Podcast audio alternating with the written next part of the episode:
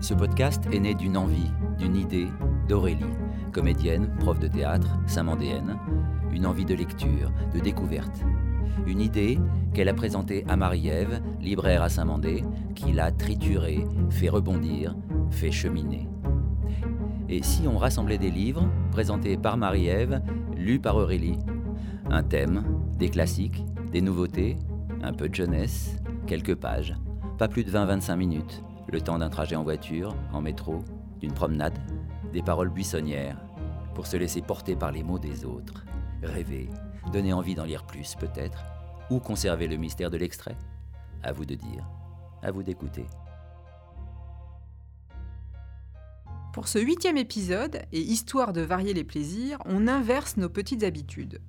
On va en effet vous présenter aujourd'hui quatre livres jeunesse et un livre adulte. Mais tous ces livres ont entre eux un point commun. Ils sont écrits par la grande Suzy Morgenstern, star de la littérature jeunesse, avec plus de 150 livres à son actif. Ça tombe bien, il y a un peu de nouveauté la concernant, qu'il s'agisse de romans, de BD et même d'un récit autobiographique. Quelques points communs entre tous ces livres. Ils pétillent de vie. Ils sont largement inspirés d'épisodes de la vie de l'autrice, voire parfois la mettent en scène directement, et ils sont drôles. ils parlent à tout le monde. C'est assez facile de se reconnaître dans ces histoires. C'est un bon moyen aussi de mettre le pied à l'étrier pour les jeunes qui ont un peu de mal avec la lecture, et comme vous allez le voir, il y en a pour tous les âges. Fin du suspense, voici les titres retenus. Le premier livre, c'est Mes 18 exils, publié aux éditions de l'Iconoclaste en 2021. Là, on démarre par le livre Exception. Ce n'est pas ici un livre jeunesse. Je vais vous avouer quelque chose. L'autobiographie, ce n'est pas un genre qui m'attire particulièrement. Le principe même est un peu étrange, non? Croire qu'on a quelque chose de suffisamment important à dire pour penser que ça va en intéresser d'autres. Mais il y a quelques exceptions, et mes 18 exils en fait partie. D'abord, ce n'est pas un récit classique dans la narration. La chronologie est toute personnelle. Il y a à la fois de grands blancs et de multiples détails. Et puis l'autrice est tout sauf complaisante avec elle-même. Ces 18 exils, ce sont autant de déchirements. Ça commence par la naissance et ça finit par la mort. Et au milieu, amour, enfant, déménagement, tout y est. C'est surtout d'une immense sensibilité. C'est simple et c'est grandiose en même temps. On rit et on pleure. La vie, quoi. Le passage qui suit est typique de l'autrice, à la fois dans le fond et dans la forme. Suzy Morgenstern se retrouve seule, après le décès de son mari, l'amour de sa vie. Mais elle rebondit, comme on va le voir. Toute ma vie, trop grosse, pas assez belle, trop ceci, et pas assez cela. Des complexes en pagaille, et puis, par la magie d'une rencontre, une nuit à Paris, j'ai quitté ces obsessions de l'édrone pour devenir une femme fatale. M'exiler de ma vieille peau et faire peau neuve. Certains exils sont réjouissants. Dix ans de fugue frénétique comme commis voyageuse, missionnaire du livre et de la lecture, missionnaire de moi-même. Dix ans de larmes intermittentes avant de cliquer sur Georges. Mon gendre m'avait inscrite sur un site web, gwishcave.com, me disant que j'avais assez pleuré et que j'étais encore potable. J'avais déjà fait quelques rencontres, un architecte californien qui construisait des maisons dans les arbres, un Hollandais qui était sans doute en permission de sa femme, un Anglais qui jouait de la contrebasse comme moi, lui aussi en vacances maritales pour un week-end sur la Riviera. Ils ne me l'ont pas dit, mais je le savais. J'ai passé un bon moment avec chacun, un moment vite passé, sans suite. Ils étaient tous tarés. Et puis Georges est apparu sur mon écran. Ni homme, ni minotaure, j'ai été seulement attirée par Neuchâtel. Parce que j'avais été invitée à Yverdon, sur le lac de Neuchâtel, et j'avais aimé les filets de perche. Il était suisse. Ça me paraissait être un beau pays, de paix et de bien-être. Alors, clic Il ne m'a ni charmée ni séduite. Il ne m'a pas fait tourner la tête ni soulever vers les étoiles. Ce n'était pas un moment cinématographique et nous n'étions pas des vedettes du cinéma. Juste deux êtres solitaires qui cherchent à se trouver l'un l'autre. Adam était seul dans le jardin d'Éden et Dieu a vu que quelque chose lui manquait. En découvrant Georges, ça n'a pas été le coup de foudre, mais les retrouvailles avec la pièce manquante. Et j'ai compris qu'il était intègre, saint d'esprit, qu'il ne savait pas mentir. Il était veuf, sans femme cachée à la maison. C'était appréciable après mes précédentes expériences. Il est venu me rencontrer à Paris, je l'ai accompagné à l'hôtel où il avait réservé une chambre. Il m'a dit qu'il allait juste poser sa valise et je lui ai dit que j'adore voir les chambres d'hôtel, c'est vrai. Je l'ai donc accompagné à sa chambre comme un condamné à mort. Et je l'ai poussé au lit, pauvre victime innocente et sans soupçon. Je lui ai dit qu'à nos âges, on n'avait pas le temps de se faire la cour.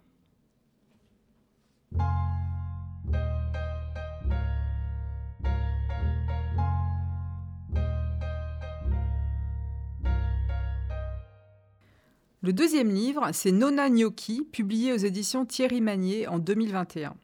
Ce court roman est à lire à partir de 8 ans. Il est d'abord surprenant par sa forme. Il est découpé en chapitres exclusivement composés de dialogues. Aucune description, aucune insertion donnant des indications sur ce que ressentent les personnages, ce qu'ils pensent, la façon dont les phrases sont prononcées. Ça donne une impression très vivante. Pour qu'on s'y retrouve un peu quand même, les personnages sont présentés sous forme de petits dessins en tête de chapitre. Pour l'histoire, on va suivre un petit garçon totalement insupportable qui porte l'étrange prénom de Confiance. Il part en vacances chez sa grand-mère en traînant les pieds, en râlant beaucoup même. Et en plus, elle a un amoureux alors qu'elle est vieille. Ah, berk C'est très drôle et enlevé, comme on va le voir dans l'extrait qui suit. À quoi il te sert, ce mec? Je pensais que tu étais féministe, mamie. Je suis une féministe qui aime les hommes, qui aime l'amour. À quoi ça sert l'amour? Toi et maman, même combat. Ça contribue au bonheur. Au bonheur? Mais quel bonheur? Celui de sentir, de toucher, d'embrasser, de renifler. C'est dégueulasse. Non, c'est beau. Ce sont les plus beaux cadeaux de la vie. tu parles? Eh oui, je parle. Et je te rappellerai cette conversation quand tu auras 20 ans. Ma mère dit que j'ai déjà 20 ans dans ma tête. Pourquoi on ne m'a pas nommé concentration? Les questions sont plus importantes que les réponses. On arrive dans combien de temps? À peu près dans deux heures, sans halte restaurant ni pipi. Je pourrais donc te poser au moins 120 questions, sinon plus, pendant ce temps. Tu n'as pas intérêt, c'est une route sinueuse, tu ferais bien de me laisser me concentrer sur la route au lieu de poser des questions pour lesquelles il n'y a pas de réponse. Alors, je vais te dire tout ce que je sais en italien. Agnolotti panzerotti, gnocchi, tartelloni, fettuccine, linguetine, tripoline, mafaldine, spaghetti, vermicelli, penne, agnellini, stellini, farfalline, linguine, cappellini, fusigli, cencioni, riccioli, lummaconni, cannelloni, maccaroni, zittoni, rigatoni, dittalini, quadrettini, corallini, taglierini, lasagna, bucatini, parpadelle, sacchettini. Où as-tu appris tout ça? Maman m'a dit qu'il fallait que j'apprenne l'italien, alors j'ai fait une liste de pâtes. Ah, c'est un bon début. Nous en mangerons à midi si tu veux. Je veux, tout sauf tes légumes bouillis. Ton mec, il parle français? Il parle cinq ou six langues. Tant que ça À quoi ça lui sert? Ça lui servait dans son travail, il n'y a rien de plus utile que les langues. Utile Oui, ça t'ouvre les portes d'autres cultures et tu peux parler avec tout le monde. Chaque langue est un monde. Ça me suffit de parler français, je n'ai pas besoin d'échanger avec des étrangers. Tes frères humains? Tu sais comment on dit mamie en italien? Je m'en fous. Nonna. Désormais, tu peux m'appeler Nonna.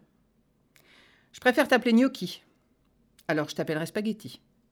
Hé, gnocchi, je vais te manger À quoi ça sert de manger? On devrait s'en passer. Il n'en est pas question. Ce n'est pas une question, c'est une nécessité. Exactement comme l'amour. Tu parles.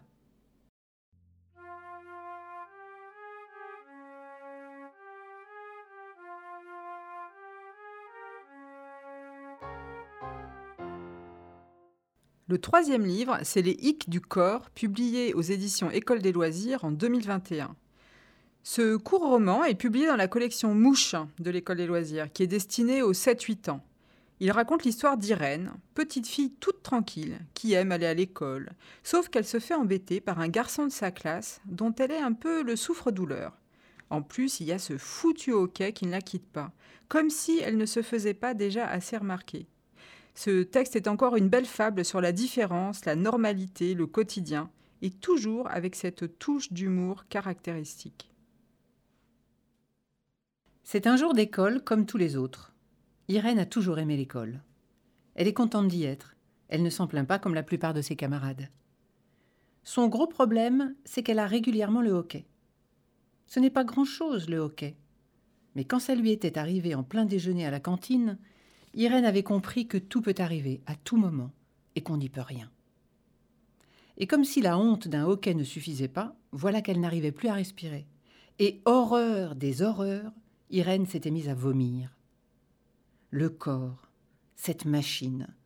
Elle qui n'y prête jamais attention, elle s'en sert pourtant constamment. Elle peut marcher, courir, danser, se coucher, se lever, s'asseoir, bouger dans tous les sens, et même réfléchir.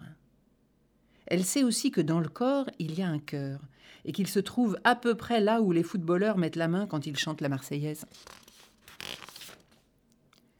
Elle a vu des dessins montrant la complexité de ce qu'il y a à l'intérieur. Reins, poumons, intestins, pancréas, foie, cœur. Mais elle a davantage l'habitude de penser à l'enveloppe de son corps qu'à tous ses organes. Par exemple, si elle a un bouton sur le front, c'est la catastrophe. Ou si elle tombe et s'égratine le genou, c'est la fin du monde. Le reste du temps, elle n'en est simplement pas consciente de ce corps qui l'accompagne pourtant partout, à tout moment. Une fois le hockey terminé, la pensée de son corps, cet outil ultra utile, disparaît de nouveau dans un nuage d'oubli. Loin d'elle l'idée d'en prendre soin, de le respecter et de le chérir. Elle préfère même ne pas y songer. Et cependant, elle a toujours peur que le hockey revienne. Chaque fois, elle le vit comme un petit tremblement de terre. Octave, qui n'aura jamais une occasion de la taquiner, l'appelle Miss Hockey Pocket. Octave, qui rôde toujours autour d'elle depuis le CP, semble vivre dans le seul dessein de la torturer. Alors Irène commence à redouter son corps.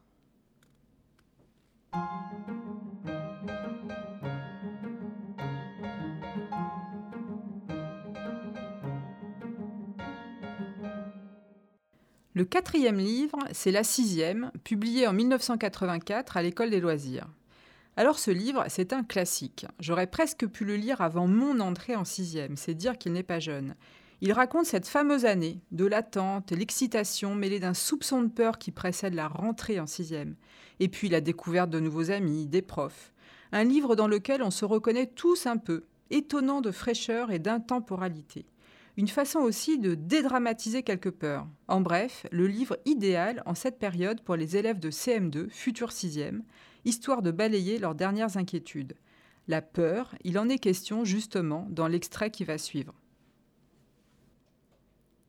La veille du grand jour, elle se coucha à 8 heures, bien que la rentrée des sixièmes soit fixée à 13h50, car elle voulait être en forme. Sa mère vint l'embrasser. Maman, j'ai peur de la sixième.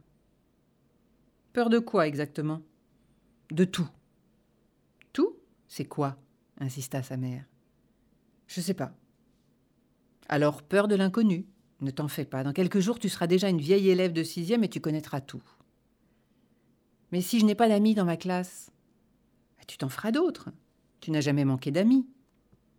Et si les profs ne sont pas sympas? Tu survivras, déclare sa mère devenue impatiente. Et si je ne comprends rien? Tu comprendras, rassure Madame Mello en sortant. C'est facile à dire, pensa Margot.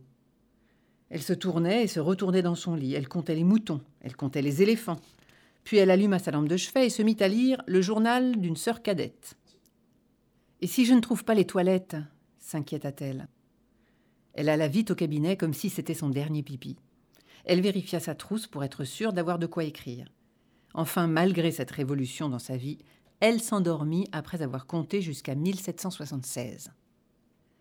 Sa sœur entrait en première, mais Margot savait que c'était elle, la vraie vedette de la famille, ce jour-là. Et sa sœur n'avait pas fini de l'embêter avec ses conseils. La pire des disputes éclata juste avant le grand départ. Margot s'apprêtait à mettre les bretelles de son cartable sur ses épaules.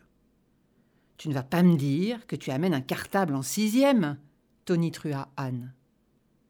Comment veux-tu que je transporte mon matériel sinon? Implora Margot. Mets un crayon et un cahier dans un sac et c'est tout. Personne ne porte un cartable le premier jour de la sixième. Margot resta ferme. Moi, je porte un cartable. Madame Mello s'en mêla.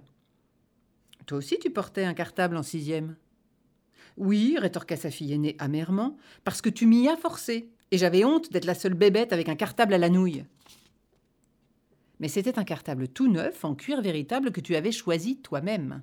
Et tout le monde en portait un sur le dos, se rappela Madame Mello. Oui, d'accord, mais on n'en avait pas besoin le premier jour. Où est-ce que je mettrais mes livres alors? Il ne donne pas de livres le premier jour. Laisse-la faire ce qu'elle veut, intervint leur mère. Tu veux que tout le monde se moque d'elle? T'en fais pas, rassura sa mère. T'en fais pas, pensa Margot.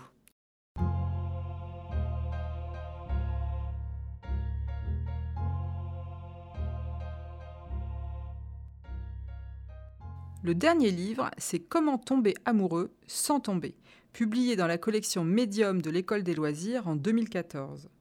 Ce livre-ci, il est pour les plus âgés, à lire dès 13-14 ans et même plus tard. Il met en scène des élèves de terminale et notamment la jeune Annabelle, travailleuse, ambitieuse, qui travaille tellement qu'elle n'a pas le temps de tomber amoureuse, bien sûr. Alors, quand débarque dans sa classe Samuel, le fils de l'ambassadeur des États-Unis, elle est d'accord pour l'aider en français parce qu'elle a bon cœur, mais ça s'arrête là, hein Sauf que la vie, ce n'est pas si simple. On va suivre des histoires d'amour croisées, des leçons de philosophie au lycée. On va faire un bon tour de la question de l'amour avec ce livre. Et l'amour, c'est central dans la vie de l'autrice, comme on l'a vu dans l'extrait du premier livre. Dans l'extrait qui suit ici, au tout début du livre, on va assister à la rencontre d'Annabelle et de Samuel. Annabelle, lycéenne française. C'est une journée chaude, trop chaude aussi bleu dans le ciel que dans l'âme. Oui, c'est un jeudi idéal pour une sieste, sur la plage au bord de la mer, ou un pique-nique à la montagne. Mais Paris n'offre ni mer ni montagne. À Paris, on peut seulement s'armer d'un ticket de métro, d'un sac à dos rempli de cahiers et d'un casse-croûte. On ne sait jamais. Annabelle voit les autres jeunes s'agiter comme des fourmis, la mine défaite comme elle. Ils savent que l'été est définitivement fini et qu'une longue année grise et pénible commence. Une année qui s'appelle terminale, comme une maladie. Pour prolonger un peu l'été, Annabelle a mis un short tellement court qu'elle ne pourrait jamais le porter en Arabie saoudite ou en Afghanistan. C'est une chance d'avoir la liberté d'exhiber ses jambes infinies et de pouvoir montrer son décolleté. Ses cheveux, chaleur oblige, sont retenus en queue de cheval, on dirait une danseuse. D'ailleurs, elle est une danseuse. Elle s'offre le luxe de perdre son temps dans le bus plutôt que d'emprunter les tunnels sombres du métro. Le trajet se déroule en pilotage automatique. Voilà l'entrée impressionnante de l'institution qu'elle fréquente depuis deux ans. Curieusement, elle a beaucoup d'affection pour ce lieu. Quelques douzaines de bises sur des joues diverses, Karen, Julie, Fanny, Raphaël, Elliot. Une journée comme les autres. Deux mois de séparation envolée. Ce n'est pas vraiment une journée comme les autres car à partir d'aujourd'hui, Annabelle en est consciente. C'est son avenir qui se joue. Cela la frappe comme un coup de massue, dès que la prof prononce la première syllabe. Bon. Ce bon s'avère de bon augure. Étrangement, Annabelle ne s'est pas assise au premier rang avec sa bande selon ses habitudes de bonne élève. Elle a préféré se mettre au fond pour observer le comportement des autres. Elle imagine que leurs pensées sont semblables aux siennes, emplies des mêmes doutes et des mêmes inquiétudes concernant l'année à venir. Un nouveau. Annabelle vient enfin de prendre conscience que le siège à côté d'elle est occupé lorsqu'un garçon lui lance Hi comme un cow-boy. Elle se tourne vers lui et répète le même mot Hi. Ils échangent un sourire de connivence. Annabelle ressent une onde de bien-être. Elle ne le connaît pas, il doit être nouveau. Elle décide de lui offrir un petit morceau d'elle-même. Annabelle. Samuel. Ils ne peuvent pas faire connaissance davantage car la prof reprend son discours. Annabelle remarque que le visage de son voisin est d'un blanc parfait. Che dice? chuchote-t-il à l'oreille d'Annabelle. Tu es italien? Maybe, a little. Et le français? Niente. Aïe. Oui, elle le regarde. Il n'est pas beau, pas laid non plus. Plutôt pas mal. Elle le regarde avec plus d'insistance encore. On pourrait même dire qu'il est beau finalement. Il est grand, et porte les cheveux courts, couleur de foin, une coupe militaire. Il a l'air normal même s'il ne comprend rien. Annabelle avait choisi italien deuxième langue, mais elle est incapable de faire la traduction simultanée avec son niveau. English, American. Elle n'était pas loin avec son diagnostic de cow-boy. Elle lui traduit tout en anglais. Elle adore cette langue qu'elle a perfectionnée en répétant chaque phrase des séries américaines. Tant pis pour les flèches décochées par les yeux de la prof dans sa direction. Today is our future, lui dit Annabelle tout en sachant que la communication va être difficile. Mais Samuel a un air d'enfant perdu et elle a envie de le materner. Elle est bien à ses côtés. Tout est simple, sans angoisse. Tout est confortable comme un vieux fauteuil en cuir, una poltrona. Ils échangent un nouveau sourire amical. L'année commence bien. L'avenir est radieux.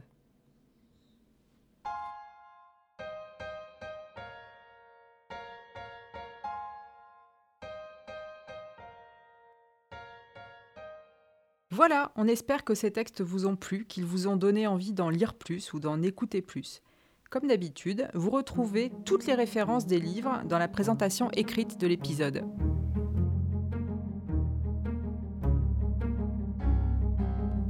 C'était Parole buissonnière. Présentation Marie-Ève Charbonnier. Lecture Aurélie Rusterholz. Musique, prise de voix, mixage Volodia Descalzi, 3ZK Productions.